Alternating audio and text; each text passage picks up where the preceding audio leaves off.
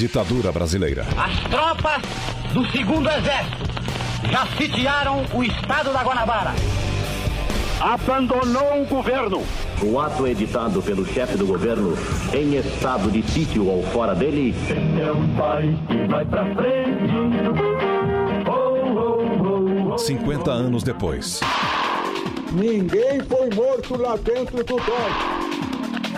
Ou da anistia mesquinha. Foi o fim da inocência de uma geração. O passado que não passa. Há 50 anos, o Brasil enfrentava uma das mais graves crises políticas da história. E o presidente João Goulart, no cargo desde agosto de 61, estava acuado. O político do PTB propunha reformas radicais que assustaram uma grande parcela conservadora da sociedade e geraram reações das Forças Armadas. O golpe de 64 foi deflagrado quando o mundo vivia a Guerra Fria e a caça aos comunistas e aos subversivos era pretexto para tudo.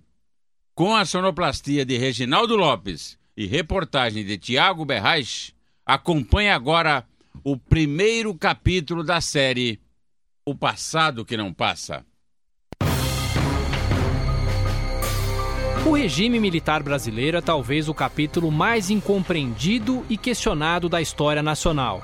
O país encara até hoje de forma traumática o período que teve início em 64 e foi até 85, mas que começou a ser desenhado bem antes. E atenção, atenção, ouvintes! O senhor Jânio Quadros acaba de renunciar à presidência da República. O presidente enviou carta ao presidente do Congresso Nacional comunicando sua decisão de deixar o governo. 25 de agosto de 1961. A renúncia de Jânio Quadros, com menos de sete meses na presidência, jogou o Brasil em uma grave crise política. Os setores militares tentaram impedir que o vice João Goulart assumisse. Prevaleceu, no entanto, a legalidade. O parlamentarismo não tem jeito nem razão no dia 6. Vamos dizer que não, não e não. Uma das saídas para acalmar os ânimos na época foi o parlamentarismo, que durou pouco mais de um ano. O sistema de governo chegou ao fim depois de um não dado nas urnas pelo povo brasileiro. Era o retorno do presidencialismo. Rio de Janeiro, 13 de março de 1964. Comício da Central do Brasil. O governo, que é também o povo e que também sou o povo perfeito, pela pureza da vida democrática, pela emancipação econômica, pela justiça social e ao lado do povo pelo progresso do Brasil. Cada vez mais isolado, João Goulart defendia as reformas de base e era acusado de querer implantar o comunismo no país com um golpe. Em 19 de março, o presidente recebia o troco. Milhares de pessoas participaram da Marcha da Família com Deus pela Liberdade. Entre o dia 31 e 1 de abril de 64, as tropas do general Olímpio Mourão Filho deixavam Juiz de Fora em direção ao Rio de Janeiro. Atenção, Brasil! Atenção, Minas Gerais! As tropas do segundo exército já sitiaram o estado da Guanabara. Acuado, João Goulart foi para o Rio Grande do Sul e o presidente do Senado, Auro de Moura Andrade, declarava vago o comando do país. Numa hora gravíssima da vida brasileira, abandonou o governo. E esta comunicação faço ao Congresso Nacional. Assim sendo, declaro vaga a presidência da República. Jango já não era mais o presidente. O professor emérito da UFRJ, José Murilo de Carvalho, faz questão de chamar o golpe de civil-militar. Ninguém previu a natureza do golpe. Isso é, foi um golpe civil-militar, não há dúvida, não foi um golpe estritamente militar. O historiador da USP, Boris Fausto, concorda. Houve toda uma corrente que eu acredito que jamais imaginou que uh, o episódio de 64 fosse dar no que deu. O Congresso Nacional elegeu o general Humberto Castelo Branco para a presidência da República. Ele prometia entregar o cargo em janeiro de 66. Seu procedimento será o de um chefe de Estado sem tergiversações. No processo para a eleição do brasileiro, a quem entregarei o cargo a 31 de janeiro de 1966.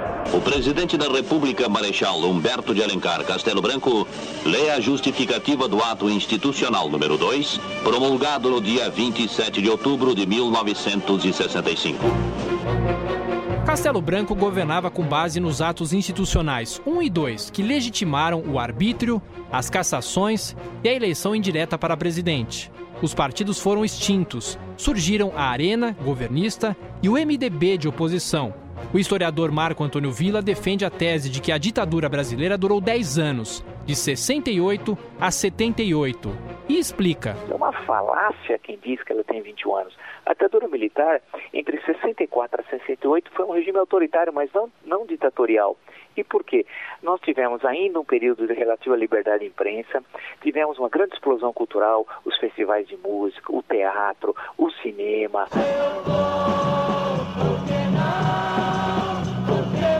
O regime ainda não estava totalmente fechado, é verdade, mas o governo fazia o que bem entendia. Castelo Branco cassou o mandato do então senador Juscelino Kubitschek, do PSD, um nome forte para a sucessão em 65. O político mineiro já imaginava. Na previsão de que se confirme a cassação dos meus direitos políticos, se o ato de violência vier a consumar-se, não me veja eu privado do dever de denunciar o atentado que na minha pessoa vão sofrer as instituições livres. Os militares acusavam o ex-presidente Juscelino Kubitschek de corrupção e até de ser comunista. O biógrafo do político mineiro, Ronaldo Costa Couto, destaca que Castelo Branco cometeu uma traição. Tomou posse dizendo que passaria o poder a quem fosse eleito nas eleições diretas que estavam programadas para outubro de 65, ou seja, outubro do ano seguinte. Mas não cumpriu a palavra.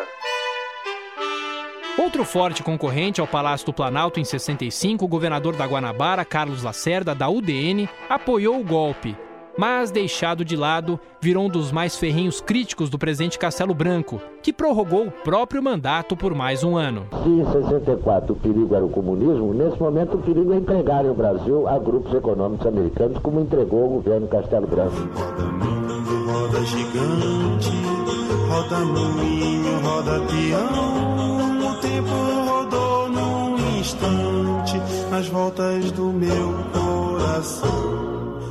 A roda viva girava. Sem eleições diretas, em 67 tomava posse o segundo presidente militar, o general Arthur da Costa e Silva.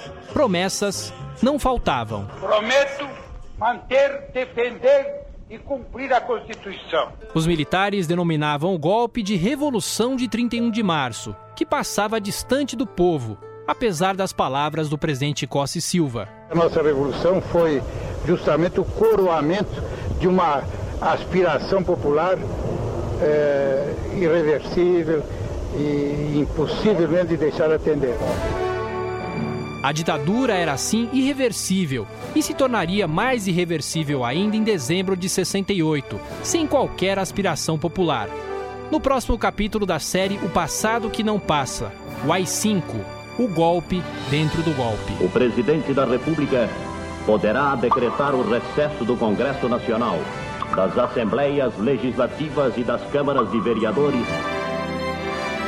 Liberdade de expressão, liberdade de reunião, acabou com tudo, né? Baixou sobre o país, baixaram as trevas. É um país que vai pra frente. Uma gente amiga e Ninguém foi morto lá dentro do DOI. Todos foram mortos em combate.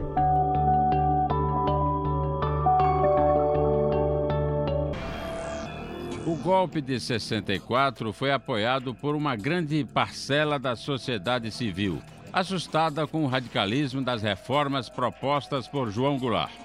O primeiro capítulo da série destacou a gestão do presidente Castelo Branco, marcada por cassações e a prorrogação do próprio mandato.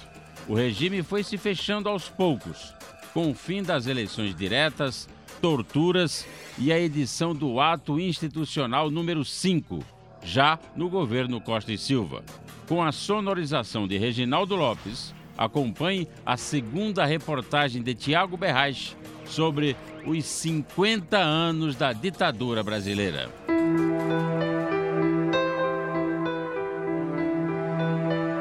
O período militar brasileiro até 68, mesmo sendo um regime imposto pela força, ainda contava com um certo grau de liberdade. No entanto, os fatos daquele ano, como protestos estudantis, as rebeliões em setores das Forças Armadas e os ataques ao governo, inverteram o jogo. O presidente da República poderá decretar o recesso do Congresso Nacional, das Assembleias Legislativas e das Câmaras de Vereadores por ato complementar em estado de sítio ou fora dele, só voltando os mesmos a funcionar quando convocados pelo presidente da República. O AI-5, editado em 13 de dezembro de 68 pelo governo Costa e Silva, representou o golpe dentro do golpe inaugurava os anos de chumbo.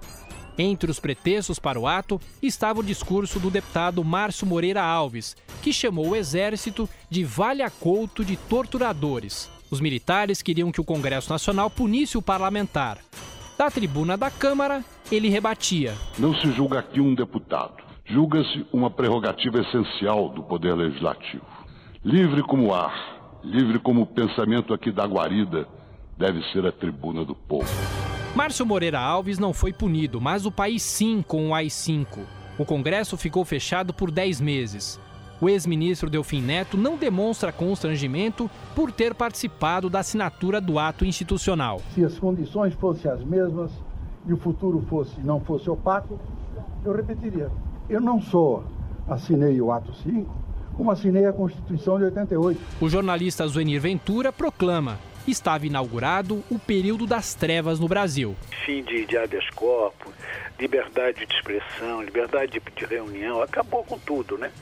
baixou sobre o país, baixaram as trevas. Né? Caminhando e cantando e seguindo a canção, somos todos iguais, braços dados ou não. O país das ilusões deu lugar ao país do arbítrio, da censura aos meios de comunicação e da tortura, como analisa o historiador da USP, Boris Fausto. Foi um golpe dentro do golpe, e aí o país definitivamente afundou numa era de torturas, de violências. Foi um dos períodos mais tristes da história brasileira. O presidente Costa e Silva, que chega hoje para Petrópolis às 23 horas e 30 minutos, fará, através de uma rede de rádio e televisão, mensagem de ano novo ao povo brasileiro. Em sua fala, o chefe de governo fará uma exposição sobre o momento nacional e as razões do ato institucional número 5.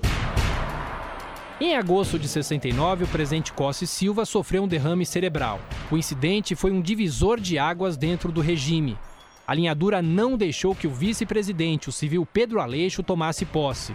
Uma junta militar ficou no poder por dois meses, período em que movimentos revolucionários sequestraram o embaixador americano Charles Elbrick. Você precisa saber da piscina, da margarina, da Carolina. O Brasil só não vivia um clima tenso nas músicas e nos versos bem escritos pelos compositores. Ainda em 69, o Congresso Nacional elegiu o novo presidente, o terceiro do regime militar. Mais um grande momento histórico com a solenidade de posse do novo presidente da República Federativa do Brasil, General Emílio Garrastazu Médici, e do vice-presidente almirante Augusto Rademacher.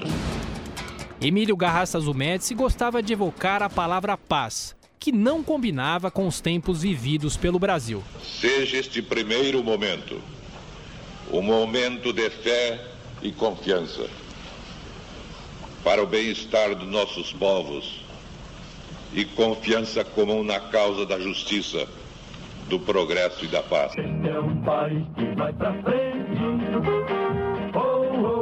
O presidente Médici inaugurou oficialmente os trabalhos de construção da rodovia transamazônica e uma das obras essenciais do Programa de Integração Nacional elaborado pelo atual governo. Os militares afirmavam que o Brasil Grande tinha três obras: a Transamazônica, a Ponte Rio-Niterói e o Tricampeonato Mundial de Futebol. 90 milhões em ação, na frente Brasil, do meu coração.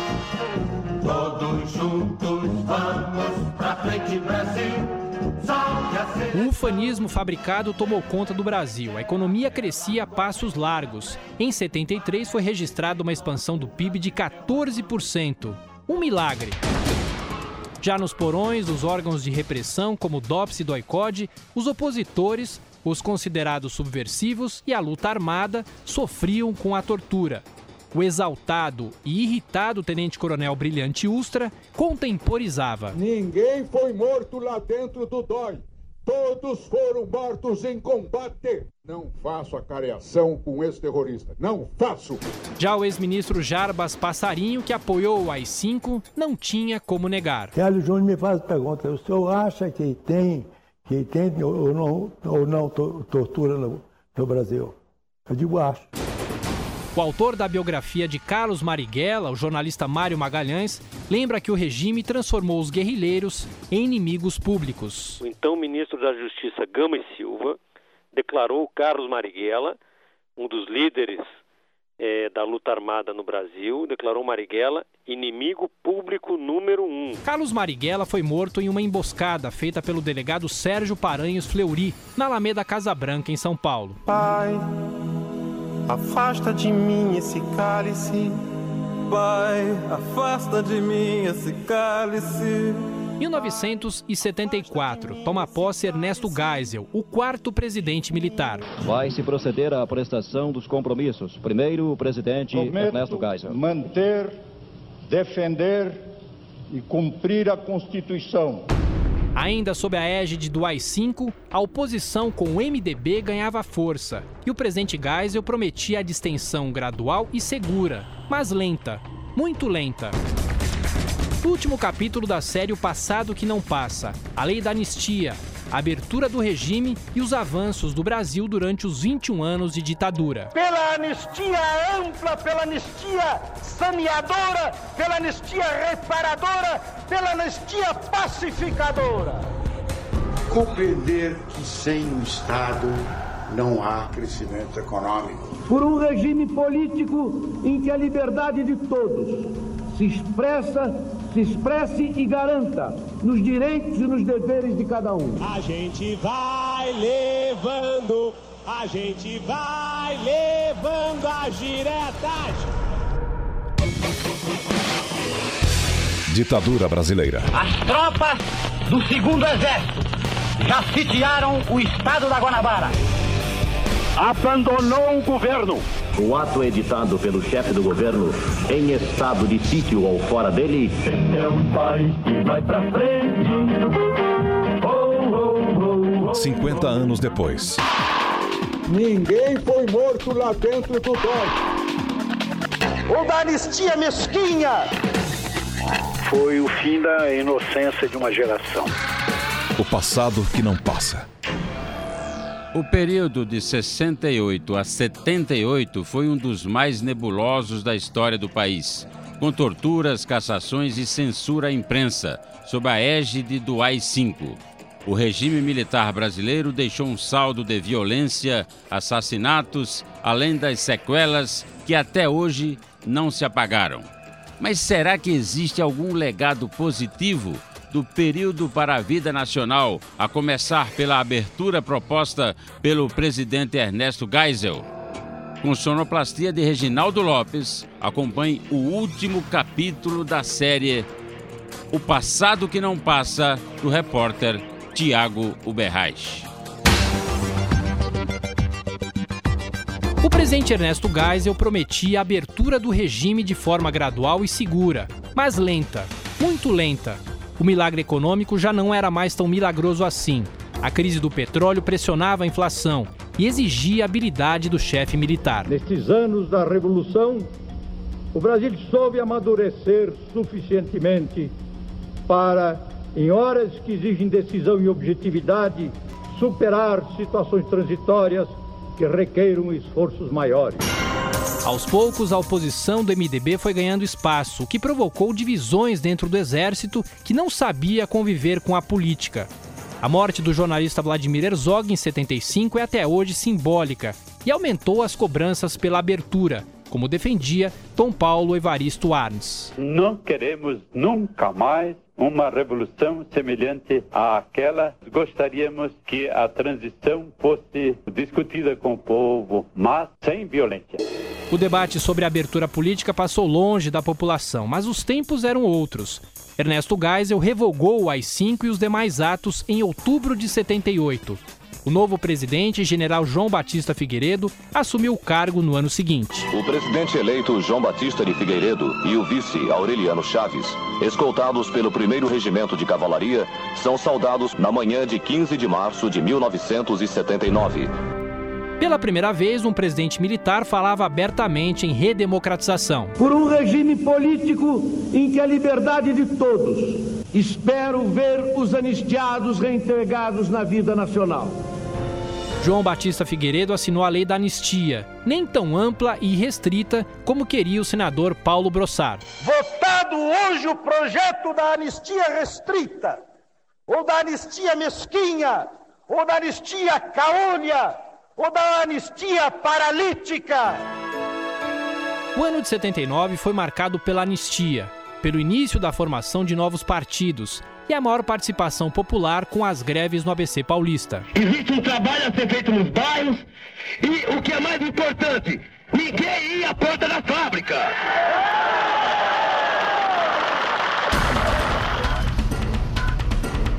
A inflação subia e faltava gasolina.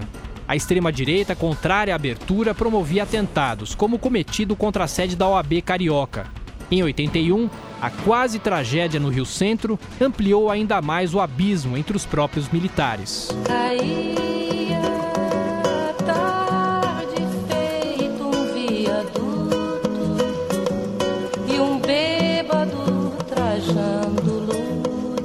Os 21 anos do regime deixaram legados para o bem ou para o mal. O Brasil virou um país urbano. O historiador Marco Antônio Villa cita a evolução econômica. Nós chegamos no ano de 73, o Brasil cresceu 14% naquele ano, tal, portanto nós tivemos um processo de industrialização intenso e uma revolução na infraestrutura. O jornalista Etevaldo Siqueira, especialista em telecomunicações, destaca que o Brasil foi interligado. O país não tinha telecomunicações. Ah, O fato de, de ligarem o Brasil ao mundo via satélite e via cabo submarino foi realmente um grande avanço. Apesar do arbítrio e da violência, o escritor e jornalista Zuenir Ventura ressalta a intensa produção cultural do período. Teve uma vitalidade muito grande, sabe? Uma, uma vitalidade no sentido de resistir à ditadura, né? É aquela coisa, apesar de você. Apesar de você, amanhã há de ser outro dia. Você onde vai se esconder da enorme euforia. Todo mundo, vocês! Vamos! Povo! Unido! Jamais será vencido todo mundo! A gente vai levando as diretas. Todo poder emana do povo e em seu nome deve de ser exercido. Nunca em nossa história tivemos tanta gente nas ruas para reclamar a recuperação dos direitos de cidadania e manifestar seu apoio a um candidato. Lamento informar que o excelentíssimo senhor presidente da República, Tancredo de Almeida Neves, faleceu esta noite. Prometo manter, defender, cumprir a Constituição, observar as leis, promover o bem geral do povo brasileiro, sustentar a união, a integridade e a independência do Brasil. Declaro promulgada o documento da liberdade, da dignidade, da democracia, da justiça social, do Brasil. Que Deus nos ajude que isto se cumpra.